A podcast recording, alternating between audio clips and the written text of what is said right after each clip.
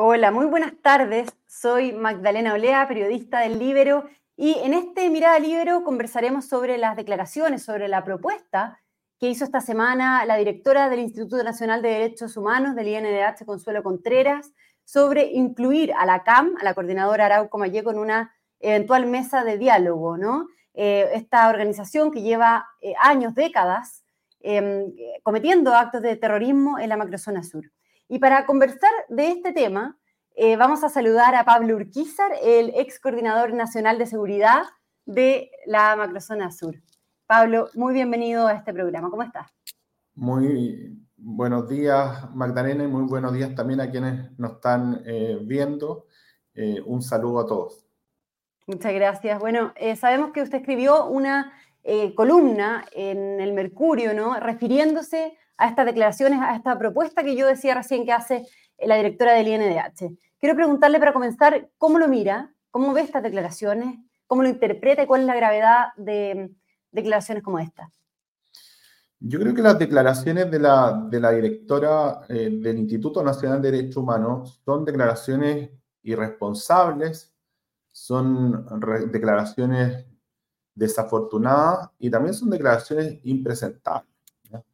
Eh, esta, esta idea de incorporar a la CAM, ¿cierto?, eh, en el diálogo a propósito de la crisis de seguridad que existe en la macrozona sur, primero no es una idea nueva, ¿cierto? Es una idea que, ya lo vimos eh, hace ya casi dos años, este gobierno mismo, a través de su ministra del Interior, la ex ministra Siches, propuso en, en su minuto un diálogo con la CAM, cuando este gobierno, recordemos, lo que hacía era denominar a los integrantes de las orgánicas radicalizadas y terroristas como presos políticos, no se querellaban frente a los actos de terrorismo o también se negaban a materializar el estado de emergencia. Pero la verdad es que este romanticismo y esta ideología que tenía el actual gobierno, al poco tiempo eh, le materializó esa realidad eh, de, violencia, esa realidad de terrorismo, esa realidad de sufrimiento de las víctimas mapuche y no mapuche, y por lo tanto tuvo que necesariamente cambiar de opinión. Eh, y hoy día la verdad es que vemos a un gobierno cada vez más claro eh, en lo que dice relación con lo que está ocurriendo en la macrozona sur, porque los hechos objetivos han dado resultados. En los 500 días del estado de emergencia propuesto por el presidente Boric, los hechos de violencia se redujeron en un 34%, los detenidos aumentaron en un 30%, por lo tanto, esta idea de la eh, no efectividad de un estado de emergencia es una idea completamente eh, que no correspondía a la realidad. Y al revés, ¿cierto? Esto de incorporar a eh, orgánicas radicalizadas y terroristas como la CAM en como parte, ¿cierto?, de la solución de la crisis de seguridad, es una idea que también eh, había sido completamente fracasada ya en, el inicio del gobierno, ¿cierto? Y el mismo gobierno se dio cuenta. Recordemos que al principio también el gobierno no quería querellarse contra Héctor Yaitul porque consideraba que eh, lo que él expresaba era parte de la libertad de expresión, pero después al poco tiempo también fue cambiando su dinámica y por lo tanto dejando el romanticismo y la ideología de lado y poniéndose en el lugar de las víctimas. Bueno, esa realidad que sufrió o que vivió el gobierno propiamente tal y que en buena hora está corrigiendo, a mi juicio, acertadamente, eh, es una realidad que yo no sé eh, qué le pasó a la directora del Instituto Nacional de Derechos Humanos, dónde ha estado estos últimos años, eh, cuál ha sido su preocupación, pero si no se da cuenta de que en la macro zona sur no solo se vive una crisis de seguridad, sino que se vive una crisis de derechos humanos, en donde es precisamente la CAM, la Huaychana Ucamapu, la Liberación Nacional Mapuche o la Resistencia Mapuche Mayeco, la Resistencia Mapuche Lafkenche, la que permanentemente están violando los derechos humanos de familias mapuche y no mapuche.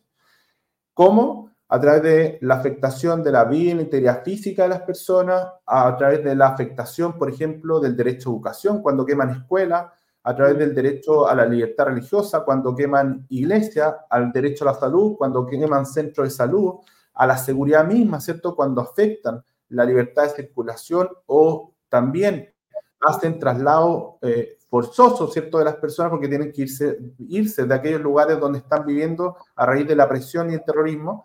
Eh, es en ese contexto que lo que está ocurriendo, sin lugar a dudas, es una crisis de, derechos humanos. Y por lo tanto, la, que la, la directora, que por su ley orgánica tiene necesariamente la obligación de resguardar, promover y proteger los derechos humanos, lo que haga ya sea entablar diálogos, validar eh, a la CAM, ¿cierto? Que es la principal vulneradora de derechos humanos en la macrozona sur desde el año 1997. Mira, Magdalena, a veces yo creo que la, directora no sabía dónde estaba, eh, de lo que estaba hablando necesariamente, porque eh, desde el año 1997 a la fecha, la CAM se ha adjudicado 211 atentados.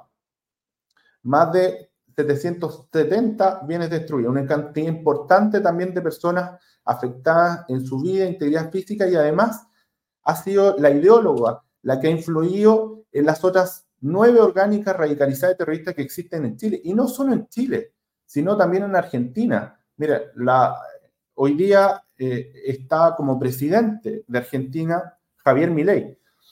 Eh, y su ministra de Seguridad es eh, la ministra Bullrich.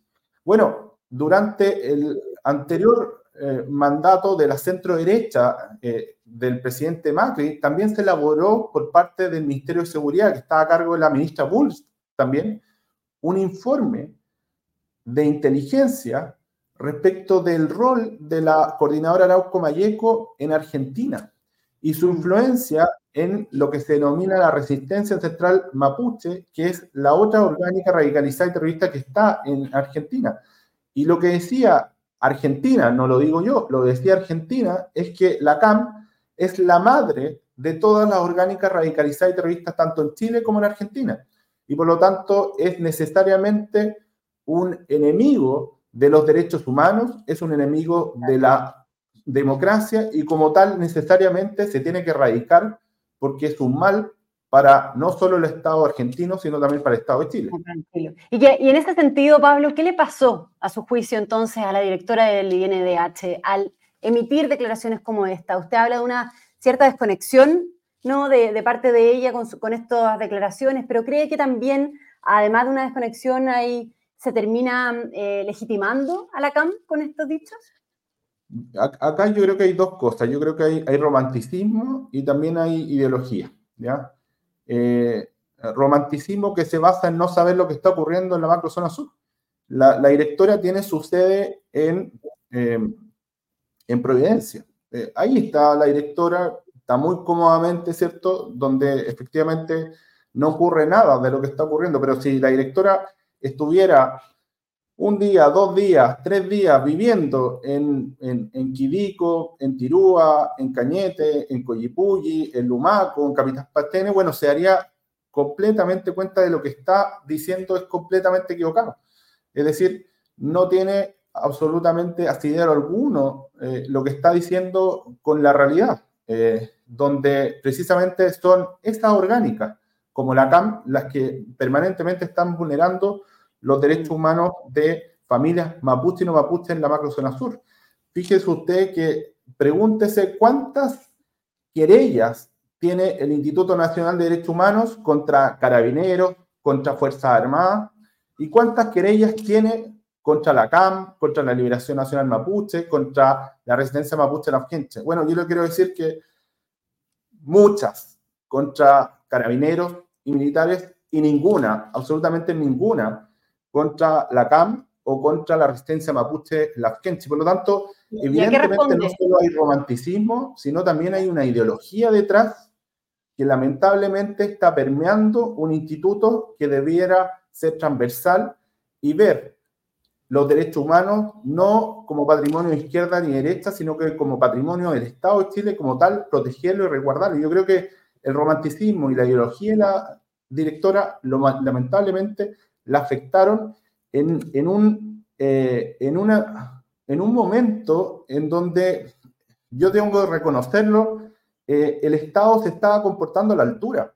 Teníamos un estado de emergencia que está renovándose 37 veces ya en el Congreso con amplia mayoría, un gobierno que sin perjuicio que le costó al principio, hoy día está absolutamente alineado, no tiene problema en decir que hay terrorismo en la macrozona sur, uno ve a las autoridades regionales y nacionales también señalando eso, se querella, ¿cierto? Saca ciertas leyes que son muy relevantes, como la ley de usurpación, la de robo de madera, eh, presenta una ley... el gobierno, a su juicio, ha, corregido el rumbo en esto, digamos, porque al principio usted lo mencionaba y también está el tema, por ejemplo, de la ex ministra Janet Jara, eh, si recordamos ¿no? ese hecho cuando tiene que dar un paso al costado porque su asesora había hablado con Héctor Yaitul, que es el líder de la CAM. En fin, ¿usted cree que desde estos episodios hasta hoy ha habido un cambio por parte del gobierno? Completamente. Hoy día, hoy día hay un cambio, hay un cambio, y hay un cambio también de parte de la izquierda. Eh, si eh, el rechazo a las declaraciones de la directora del Instituto Nacional de Derechos Humanos no, no son de parte mía solamente, eh, Carlos Peña también ayer escribió una columna muy clara eh, al respecto de lo errado de la, de, la, propuesta de la directora, sino también, y quizá una de las más fuertes eh, en su rechazo fue la propia presidenta del Partido Socialista, Paulina Bodanovich. Por lo tanto, hay un arco completamente más transversal, ¿cierto?, frente a lo que está ocurriendo en la macrozona sur con un rechazo, una claridad, ¿cierto?, frente al terrorismo, frente a la violencia, frente a la extorsión, eh, que se están dando permanentemente, por lo tanto, eh, eh, lo que hace necesariamente, ¿cierto? La, directora es completamente a destiempo, llega tarde, llega mal, ¿cierto? Y llega además con un conocimiento completamente vacío y por lo tanto liviano de una situación que es bastante compleja. Aquí estamos hablando de gente que muere, acá estamos hablando de gente que pierde sus fuentes laborales, hay gente que no puede ir al colegio, hay gente que no puede transitar siquiera de un lugar a otro, hay gente que se tiene que desplazar forzadamente por el control territorial que ejercen las organizaciones radicalizadas y terroristas. Por lo tanto, una entidad como el Instituto Nacional de Derechos Humanos lo que corresponde es que esté a la altura de la crisis de derechos humanos que se está viviendo y no como eh, las palabras livianas de la directora, ¿cierto?, se materializan. Otro ejemplo concreto, el Congreso también ha estado a la altura. El Congreso hizo un fast track legislativo. Este fast track legislativo tiene muchas leyes que inciden en la macrozona sur y que se ha avanzado sustantivamente.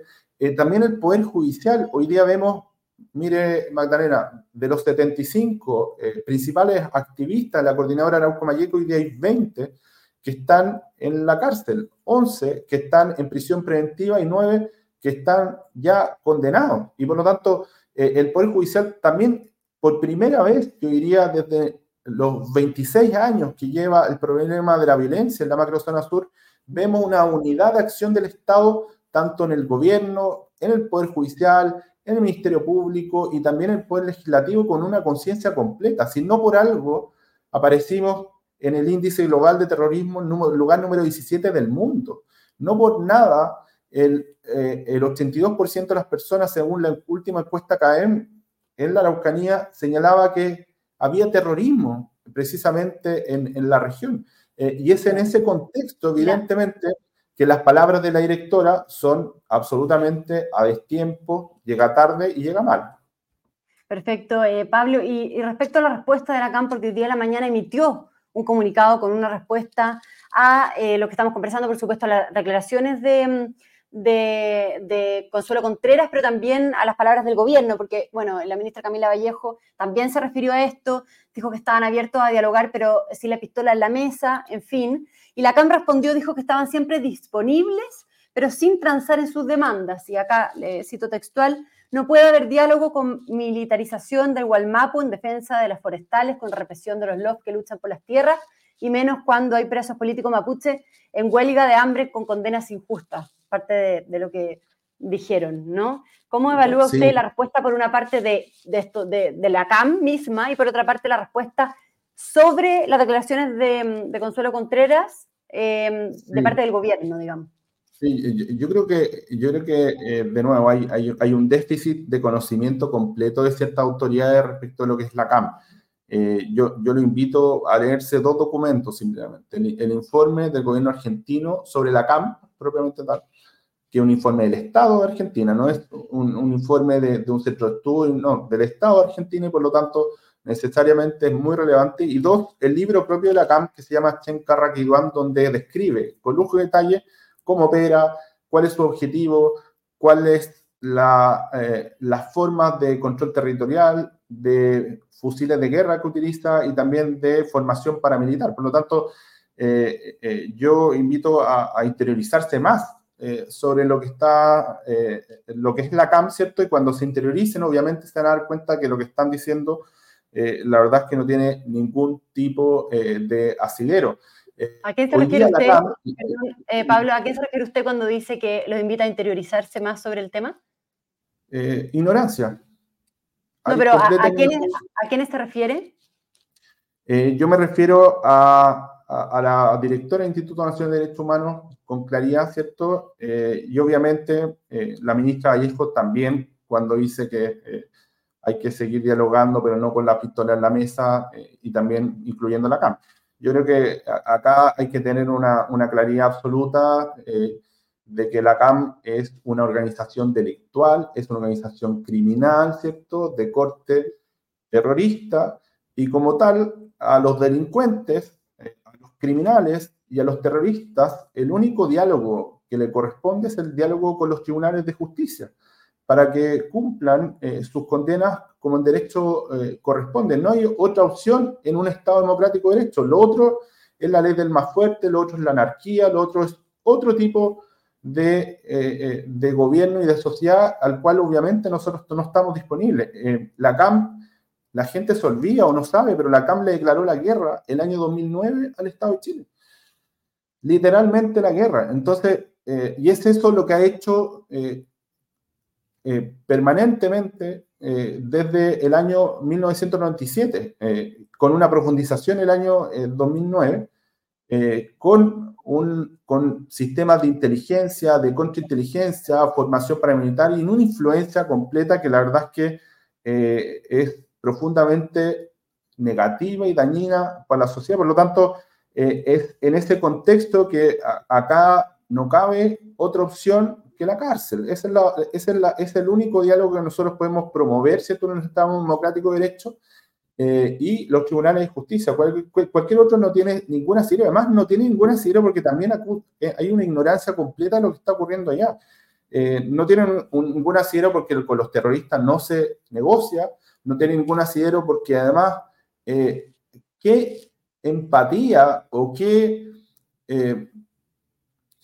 qué clase de institución es la que no ve que hoy día existen desplegados Fuerzas Armadas, militares, carabineros, policía de investigaciones que están en los territorios logrando o pudiendo lograr, ¿cierto?, dar más paz a las familias mapuches y no mapuches y que son respondidos con fusiles de guerra, con armamento, con, con una forma violenta. ¿Y cuál es la señal que se está dando? Es decir, hay que dialogar con aquellos que están vulnerando los derechos humanos y a los que están protegiéndonos eh, no importan, no eh, vale la pena considerarlo, no. La verdad es que eh, evidentemente hay una confusión completa y esa confusión no puede seguir. Imagínese usted que la primera declaración que dio la vicepresidenta de Argentina,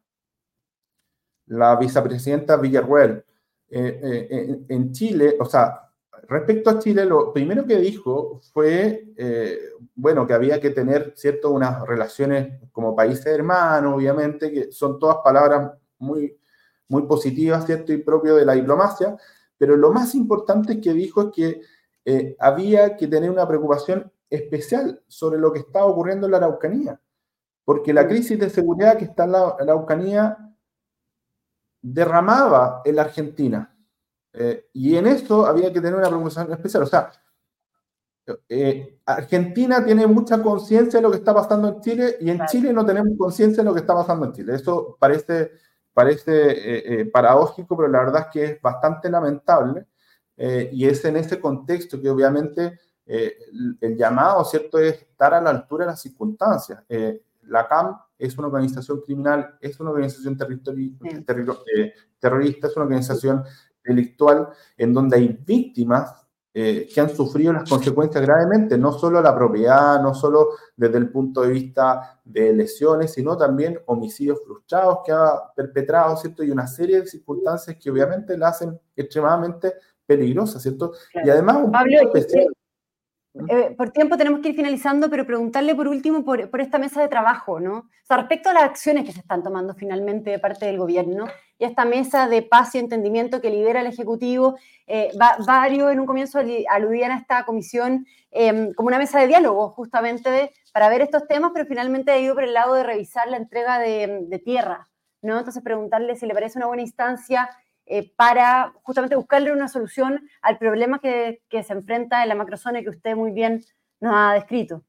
Sí, no, yo no creo que, que, que la mesa de paz y entendimiento efectivamente eh, pueda solucionar en absoluto, ¿cierto?, eh, este problema, porque la mesa de paz y entendimiento tiene por objeto exclusivo lo que dice relación con la problemática de tierra.